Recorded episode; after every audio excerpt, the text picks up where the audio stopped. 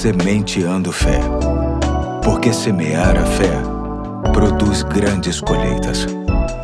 Olá, hoje é quarta-feira, dia 24 de agosto de 2022. Aqui é o pastor Eduardo e para mim é motivo de alegria contar com a sua companhia em mais um ponto da série A Sabedoria Nossa de Cada Dia, que hoje tem como texto básico Provérbios 2, 10 e 11. Diz assim o texto: Pois a sabedoria entrará em seu coração e o conhecimento será agradável à sua alma. O bom senso o guardará e o discernimento o protegerá. O sábio Salomão, autor do texto que li, nos revela algo bastante inusitado e confortador ao mesmo tempo. Ele nos diz que a sabedoria, ao entrar no nosso coração, se tornará agradável à nossa alma. Bom, primeiro ele nos remete ao fato de que a sabedoria de Deus é algo que não apenas reside na nossa mente, mas que também é algo que penetra o nosso coração, ou seja, é algo que passa a fazer parte da nossa vida de forma natural e não de forma forçada.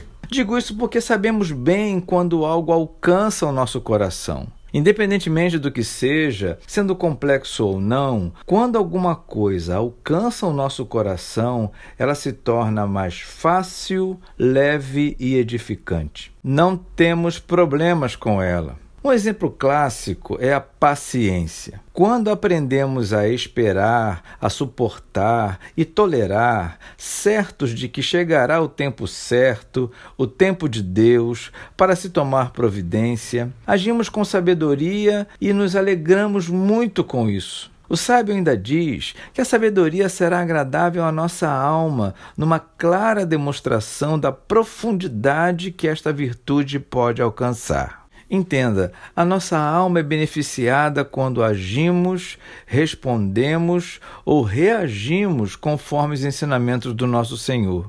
E creio que isso é possível por conta da presença do Espírito Santo em nós, pois é Ele quem nos ajuda a não apenas aprender, mas compreender e praticar aquilo que lemos na Bíblia. O grande destaque é que esta sabedoria não é barata. Mesmo sendo deleitoso para a alma, ela custa bem caro.